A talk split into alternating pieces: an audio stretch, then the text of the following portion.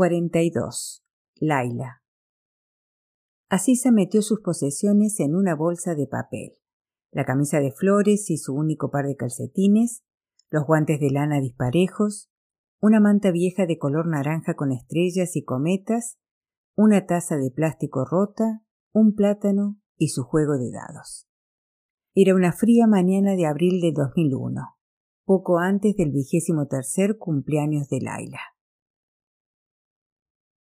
El cielo era de un gris translúcido y las ráfagas de viento frío y húmedo sacudían la puerta mosquitera sin cesar. Habían pasado unos días desde que Laila se enteró de que Ahmad Shah Massoud se había ido a Francia y había hablado en el Parlamento Europeo.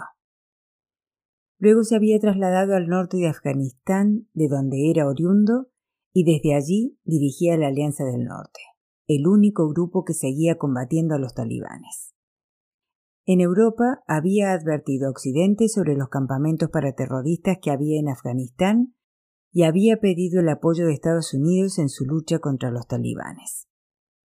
Si el presidente Bush no nos ayuda, había dicho, muy pronto esos terroristas harán daño en Estados Unidos y Europa. Un mes antes, Laila había oído que los talibanes habían colocado trilita en las grietas de los budas de Bamillán y los habían hecho volar en pedazos, aduciendo que eran motivo de pecado e idolatría. Su acción había suscitado un gran clamor en el mundo entero, desde Estados Unidos hasta China. Gobiernos, historiadores y arqueólogos de todo el planeta habían escrito cartas rogando a los talibanes que no demolieran el monumento histórico más importante de Afganistán. Pero ellos habían seguido adelante con sus planes y habían hecho detonar los explosivos colocados en el interior de los budas milenarios. Habían entonado el Alá u Akbar con cada explosión, lanzando vítores cuando las estatuas perdían un brazo o una pierna en medio de una nube de polvo. Laila evocó el día que había subido hasta lo alto de los Budas con Babi y Tarik en 1987. Recordaba la brisa acariciando sus rostros iluminados por el sol mientras contemplaban un halcón que planeaba en círculos sobre el valle. Pero la noticia de la destrucción de las efigies la había dejado indiferente. No le parecía que tuviese demasiada importancia. ¿Cómo iban a afectarla unas estatuas cuando su propia vida se estaba haciendo anicos? Hasta que Rashid anunció que había llegado la hora de marcharse, Laila permaneció sentada en el suelo en un rincón de la sala de estar, muda, con el rostro impávido y los cabellos cayéndole sobre la cara. Por mucho aire que tratara de inhalar, le parecía que nunca alcanzaría a llenarle los pulmones. De camino a Cartesé, Rashid Llevó a Salmay en brazos mientras Asisa caminaba a paso vivo de la mano de Mariam. El viento hacía ondear el sucio pañuelo que la niña llevaba atado bajo el mentón y también su vestido. La pequeña tenía ahora una expresión más lúgubre, como si con cada paso que daba fuera dándose cuenta de que la habían engañado. Laila no había tenido valor para contarle la verdad. Le había dicho que la llevaban a un colegio especial donde los niños se quedaban a comer y dormir y no volvían a casa después de las clases. Asisa no hacía más que repetir a Laila las mismas preguntas que llevaba días formulando. ¿Los alumnos dormían en habitaciones separadas o en un único dormitorio común? ¿Haría amigos? ¿Estaba segura de que los maestros serían agradables? En más de una ocasión quiso saber cuánto tiempo tendría que quedarse allí. Se detuvieron a dos manzanas del edificio chaparrado semejante a un barracón. Salmay y yo esperaremos aquí, dijo Rashid. Oh, antes de que se me olvide. Sacó un chicle del bolsillo como regalo de despedida y se lo dio a Sisa con expresión de embarada magnanimidad. Ella lo aceptó y musitó las gracias. A Laila le maravilló el buen talante de su hija, su inmensa capacidad para perdonar, y los ojos se le llenaron de lágrimas. La abrumó una gran congoja y se le encogió el corazón de dolor al pensar que esa tarde la niña no dormiría la siesta a su lado, que no notaría el leve peso de su brazo sobre el pecho, las curvas de su cabeza en las costillas, su cálido aliento en el cuello y sus pies en el vientre. Cuando Laila y Mariam se alejaron con Asisa, Salmay empezó a gemir y a gritar. Sisa, Sisa, retorciéndose y pataleando en brazos de su padre sin dejar de llamar a su hermana, hasta que el mono de un organillero que había al otro lado de la calle distrajo su atención. Recorrieron las dos últimas manzanas, las tres solas. Cuando se acercaron al edificio, Laila vio su fachada agrietada, el tejado combado, los tablones de madera clavados en las aberturas donde faltaban las ventanas y la parte superior de un columpio asomando por encima de una tapia ruinosa. Se detuvieron frente a la puerta y Laila repitió a Asisa lo que ya le había explicado antes. ¿Y si te preguntan por tu padre, qué dirás? Que lo mataron los muyahidines, respondió la niña con expresión recelosa. Eso es, cariño, ¿lo entiendes? Sí, porque esta es una escuela especial, añadió la pequeña. Ahora que ya había llegado y el edificio era algo real, parecía angustiada. Le temblaba el labio inferior y sus ojos amenazaban con llenarse de lágrimas. Laila comprendió que hacía denodados esfuerzos por mostrarse valiente. Si decimos la verdad, prosiguió Asisa con un hilillo de voz, no me aceptarán. Es una escuela especial. Quiero ir a casa. Vendré a visitarte todos los días, consiguió decir la madre. Lo prometo. Yo también, aseguró Mariam. Vendremos a verte, Asisa yo, y jugaremos juntas como siempre. Solo será por una temporada hasta que tu padre encuentre trabajo. Aquí tienen comida, añadió Laila con voz entrecortada. Se alegraba de que el burka impidiera que su hija viera cómo se desmoronaba. Aquí no pasarás hambre.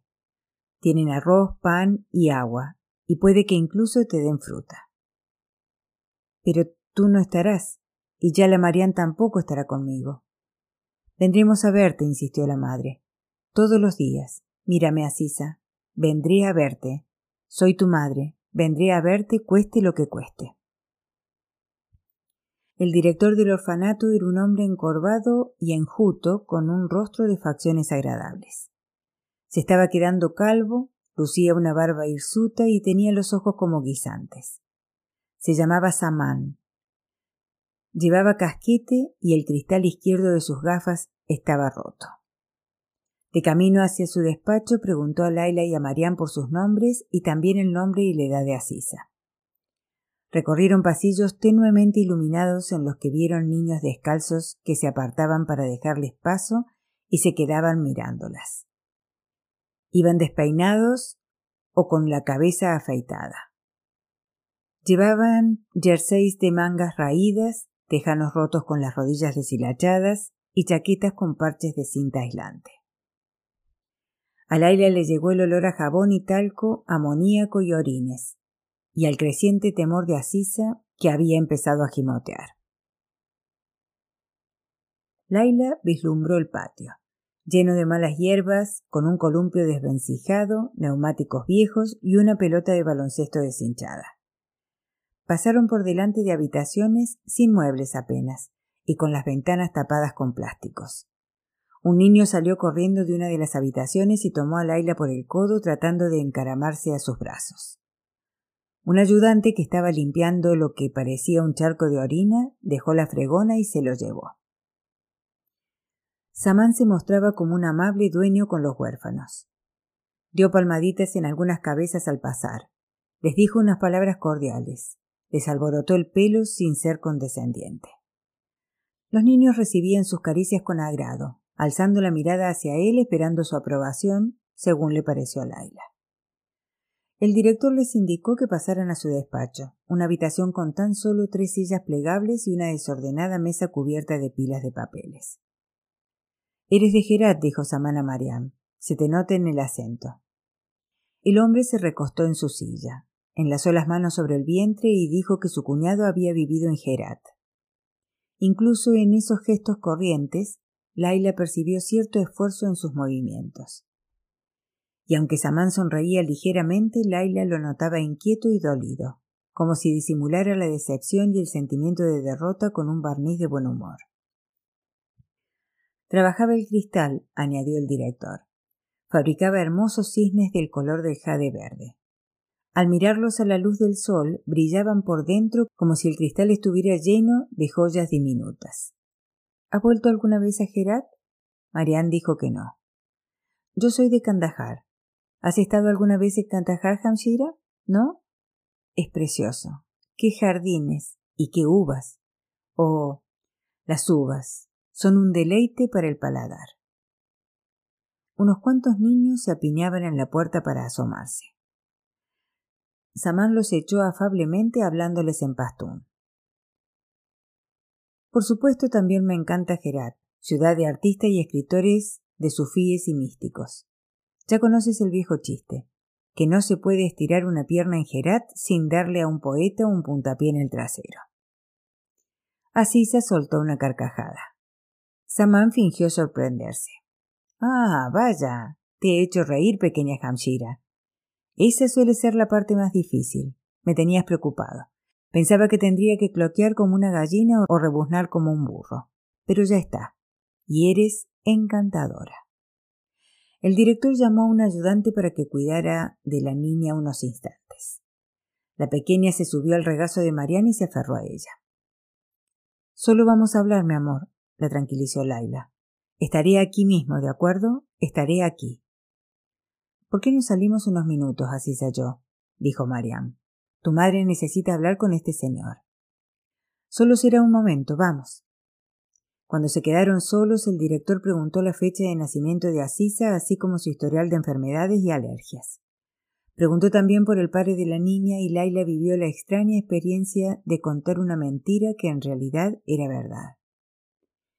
Samán le escuchó con una expresión que no revelaba credulidad ni escepticismo. Afirmó que dirigía el orfanato basándose en el honor. Si una Hamshira decía que su marido había muerto y que no podía cuidar de sus hijos, él no lo ponía en duda. Laila se echó a llorar. Samán dejó a un lado el bolígrafo. Estoy avergonzada, dijo la mujer con voz ronca apretando la palma de la mano contra la boca. Mírame, Hamshira. ¿Qué clase de madre abandona a su propia hija? sollozó ella. Mírame. Laila alzó la vista. No es culpa tuya, ¿me oyes? No es culpa tuya. Es de esos salvajes, esos guayes. Por su culpa siento vergüenza de ser pastún. Han deshonrado el nombre de mi pueblo. Y no eres tú sola, Hamshira. Aquí vienen madres como tú a cada momento, a cada momento. Madres que no pueden alimentar a sus hijos porque los talibanes no les permiten trabajar para ganarse la vida. Así que no te culpes. Nadie aquí te culpa. Lo comprendo. Se inclinó adelante. Hamshira. Lo comprendo. Laila se secó los ojos con la tela del burka. En cuanto a este lugar, Samán suspiró y señaló con la mano. Ya ves que se encuentra en un estado desastroso. Siempre andamos faltos de recursos. Siempre tenemos que arañar lo que podemos, improvisando. Hacemos lo que tenemos que hacer, como tú. Alá es bueno y generoso. Alá provee, y mientras Él provea, yo me encargaré de que así se esté vestida y alimentada. Eso puedo prometértelo. Laila asintió. ¿De acuerdo? preguntó Samán sonriendo amistosamente. Pero no llores, Hamshira que ella no te vea llorar. Que Alá te bendiga, dijo Laila con voz estrangulada de emoción, secándose de nuevo los ojos. Que Alá te bendiga, hermano. Pero cuando llegó el momento de las despedidas, se produjo la escena que tanto temía Laila. A la niña le entró el pánico. Mientras caminaba de vuelta a casa apoyada en Marián, la madre no dejaba de oír los agudos gritos de Asisa. En su cabeza veía las grandes manos callosas de Samán rodeando los brazos de su hija. Veía cómo tiraban de ella suavemente al principio, con más fuerza después, y finalmente con energía para obligar a la pequeña a soltarse de ella. Veía a Sisa pataleando entre los brazos de Samán, mientras éste se la llevaba apresuradamente y oía sus gritos como si estuviera a punto de desvanecerse de la faz de la tierra. Y también se veía a sí misma corriendo por el pasillo con la cabeza gacha y conteniendo un aullido que pugnaba por salir de su garganta. El abuelo, le dijo a Marián cuando llegaron a casa. Sus ojos miraban ciegamente más allá de la otra mujer, del patio y de sus muros, en dirección a las montañas, oscuras como la saliva de un fumador. Noto su olor cuando dormía. ¿Tú no? ¿No la hueles? Oh, Laila, yo. Marian suspiró. No sigas. ¿De qué sirve lamentarse? ¿De qué sirve? Al principio Rashid seguía la corriente a Laila y los acompañaba, a ella, a Mariam y a Salmay, al orfanato pero durante el camino procuraba por todos los medios que Laila viera bien su expresión dolida y lo oyera despotricar por todo lo que le estaba haciendo sufrir, por lo mucho que le dolían las piernas, la espalda y los pies con tanto ir y venir del orfanato. Quería que supiera lo mucho que le molestaba. Ya no soy joven, se quejaba. Claro que a ti eso no te importa. Acabarías conmigo si te dejara salir con la tuya. Pero no, Laila, de eso nada. Se separaban a dos manzanas del orfanato y nunca les permitía quedarse más de un cuarto de hora. Un minuto de más y me voy, lo digo en serio. Laila tenía que insistirle y suplicarle para que alargara un poco más el tiempo que le permitía pasar con Asisa. A ella y a Mariam, que vivía la ausencia de Asisa con gran desconsuelo, aunque prefería, como siempre, sufrir calladamente a solas y también a Salmay, que preguntaba por su hermana todos los días y tenía rabietas que a veces daba paso a interminables llantinas. A veces, de camino al orfanato, Rashid se detenía y se quejaba de que le dolía la pierna. Entonces daba media vuelta y emprendía la vuelta hacia casa a largas zancadas sin cojear en lo más mínimo. O hacía chasquear la lengua y decía Son los pulmones, Laila, no respiro bien. Quizás mañana me encuentre mejor o pasado mañana. Ya veremos. Jamás se molestaba siquiera en fingir que le faltaba el aire. A menudo cuando giraba en redondo para emprender el regreso, encendía un cigarrillo. Laila no tenía más remedio que seguirlo temblando de resentimiento, rabia e impotencia. Hasta que un día Rashid anunció a Laila que ya no la acompañaría nunca más. Estoy demasiado cansado después de andar por la calle todo el día buscando trabajo, afirmó. Entonces iré yo sola, declaró Laila. No puedes impedírmelo, Rashid. ¿Me oyes? Ya puedes pegarme todo lo que quieras, que yo iré de todas formas. Haz lo que te dé la gana, pero no conseguirás eludir a los talibanes. No vengas después con que no te lo he advertido. Te acompaño, dijo Mariam, pero Laila no se lo permitió. Tienes que quedarte en casa con Salmay. Si nos detuvieran a las dos, no quiero que él lo vea.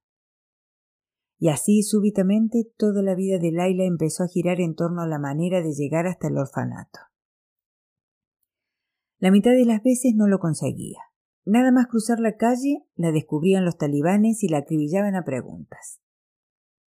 ¿Cómo te llamas? ¿A dónde vas? ¿Por qué vas sola? ¿Dónde está tu maram? antes de enviarla a casa. Si tenía suerte le echaban una buena bronca o le daban una única patada en el trasero o simplemente la empujaban. Otras veces topaba con una variedad de garrotes, varas o látigos, o le daban bofetadas y puñetazos. Un día un joven talibán golpeó a Laila con una antena de radio. Cuando terminó, le dio un último golpe en la nuca y dijo Si vuelvo a verte te pegaré hasta sacarte de los huesos la leche que mamaste. Ese día Laila regresó a casa. Se tumbó boca abajo sintiéndose como un estúpido y lastimoso animal y bufó entre dientes mientras Marian le aplicaba paños húmedos en la espalda y los muslos ensangrentados. Pero por lo general se negaba a ceder. Fingía volver a casa, pero luego tomaba una ruta distinta por callejuelas.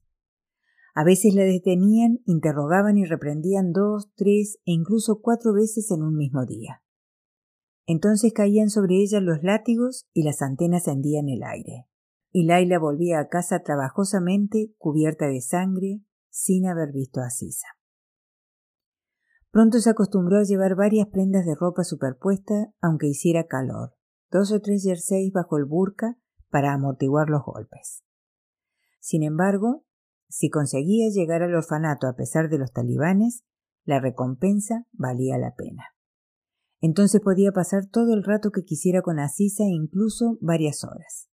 Se sentaban en el patio cerca del columpio, entre otros niños y madres de visita, y charlaban sobre lo que había aprendido la niña durante la semana. Así se decía que Kaka insistía en enseñarles algo nuevo cada jornada, que casi todos los días leían y escribían. A veces estudiaban geografía, también un poco de historia o ciencias, y en ocasiones sobre plantas y animales. Pero tenemos que echar las cortinas, le contaba la niña, para que los talibanes no nos vean. Samán siempre tenía a mano agujas de tejer y ovillos de lana por si se presentaban y hacían una inspección. Entonces escondemos los libros y hacemos ver que tejemos. Un día, durante una de sus visitas, Laila vio a una mujer de mediana edad con el burka echado hacia atrás que visitaba a tres niños y una niña. Laila reconoció el rostro anguloso y las cejas gruesas, aunque la boca hundida y el pelo canoso no le eran familiares. De ella recordaba los chales, las camisas negras y la voz cortante, y que solía llevar los negros cabellos recogidos con un moño, de modo que se le veía la pelusa negra en la nuca. Se acordó de que aquella mujer prohibía a las alumnas que llevaran velo, porque afirmaba que todas las personas eran iguales, y no había razón alguna para que las mujeres se cubrieran si los hombres no lo hacían. En un momento dado, Yala Rangmaal alzó la vista y sus miradas se cruzaron. Pero Laila no detectó en los ojos de su antigua maestra ningún destello de reconocimiento. Hay fracturas a lo largo de la corteza terrestre, dijo Asisa, se llaman fallas. Era una cálida tarde del mes de junio de 2001. Ese viernes estaban los cuatro sentados en el patio del orfanato. Laila, Salmay, Mariam y Asisa. Rashid había cedido por una vez, cosa que casi nunca hacía, y los había acompañado. Esperaba en la calle junto a la parada del autobús. Había niños descalzos correteando a su alrededor, dando patadas a un balón de fútbol deshinchado, persiguiéndolo con desgana y a cada lado de las fallas las placas de roca forman la corteza terrestre, añadió Asisa. Alguien le había trenzado los cabellos y se los habían recogido en la coronilla. Laila pensó con envidia en la persona que se había sentado detrás de su hija para peinarla, pidiéndole que se estuviera quieta. La niña hacía una demostración frotando una mano contra otra con las palmas hacia arriba. Salmay la observaba con gran interés. ¿Placas tectónicas se llaman? Tectónicas, la corrigió Laila. Le dolía hablar. Aún tenía la mandíbula magullada y le dolían el cuello y la espalda. Tenía los labios tumefactos y la lengua se le metía en el agujero que había dejado el incisivo inferior que le había hecho saltar Rashid dos días atrás. Antes de que sus padres murieran y su vida cambiara tan drásticamente, Laila no habría creído posible que un cuerpo humano soportara tantas palizas, con tanta violencia e irregularidad, y siguiera funcionando. Eso. Y cuando se deslizan una cerca de la otra, chocan así, ¿lo ves, mami?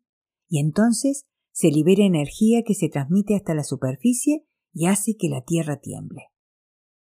Estás aprendiendo mucho, dijo Marianne. Ahora eres mucho más lista que tu tonta Yala. Tú no eres tonta, Yala Marian, replicó Asisa con una sonrisa radiante. Y Kaka Saman dice que a veces los movimientos de roca se producen a mucha, mucha profundidad y que son muy potentes y terribles allá abajo, pero que en la superficie solo notamos un leve temblor. Solo un leve temblor. En la visita anterior, la charla era sobre los átomos de oxígeno de la atmósfera que dispersaba el color azul de la luz azul del sol. Si la Tierra no tuviera atmósfera, había dicho así jadeando un poco, el cielo no sería azul, sino negro, y el sol no sería más que una estrella brillante en la oscuridad. ¿Volverá Asisa con nosotros esta vez? preguntó Salmay. Pronto, mi amor, contestó su madre, pronto. Laila vio que su hijo se alejaba con los andares de su padre. inclinado hacia adelante y curvando los dedos de los pies. Salmay se dirigió al columpio, empujó uno de los asientos vacíos y acabó sentándose en el cemento para arrancar hierbajos de una grieta. El agua se evapora de las hojas, mami. ¿Lo sabías? Igual que le ocurre a la ropa tendida. Y eso hace que el agua suba por el árbol desde la tierra y siguiendo las raíces y luego hasta el tronco pasando por las ramas hasta llegar a las hojas. Se llama transpiración. En más de una ocasión, Laila se había preguntado qué harían los talibanes si descubrían las clases secretas de Kakasaman. Durante sus visitas, Asisa no permitía muchos silencios. Los llenaba todos con su cháchara aguda y cantarina. Tocaba todos los temas y gesticulaba ampliamente exhibiendo un nerviosismo que no era propio de ella. También reía de una forma distinta. No era tanto una risa en realidad como una rúbrica nerviosa en la que Laila sospechaba que su hija trataba de tranquilizarla. Y también observaba otros cambios. Se había fijado en que así se llevaban las uñas sucias y la niña, consciente de que su madre lo había notado, se metía las manos bajo los muslos. Siempre que un niño lloraba cerca de ella con los mocos colgándole en la nariz, o si pasaba alguno desnudo con el pelo sucio, así se parpadeaba y rápidamente trataba de justificarlo. Era como una anfitriona avergonzada por su mísera casa y sus desalineados hijos. Al preguntarle qué tal estaba, sus respuestas eran vagas pero alentadoras. Estoy bien, Yala, estoy bien. ¿Te molestan los otros niños? No, mami. Todos son buenos conmigo. ¿Comes? ¿Duermes bien? ¿Cómo? También duermo. Sí. Anoche comimos cordero. ¿O fue la semana pasada? Cuando Asisa hablaba así, Laila reconocía en ella más de un rasgo de Mariam. La niña había empezado a tartamudear. Fue Marian la primera en notarlo. El tartamudeo era leve pero perceptible y más acusado en las palabras que empezaban con T. Laila preguntó a Saman al respecto. Pensaba que era de nacimiento, respondió él frunciendo el entrecejo. Ese viernes por la tarde salieron del orfanato con Asisa para dar un paseo con Rashid, que esperaba en la parada del autobús. Cuando Salmay vio a su padre soltó un emocionado grito y se retorció con impaciencia para desasirse de los brazos de su madre. Así se saludó Rashid con tono embarado, pero sin hostilidad alguna. El hombre dijo que debían darse prisa porque solo disponían de dos horas antes de volver al trabajo. Era su primera semana como portero del Intercontinental.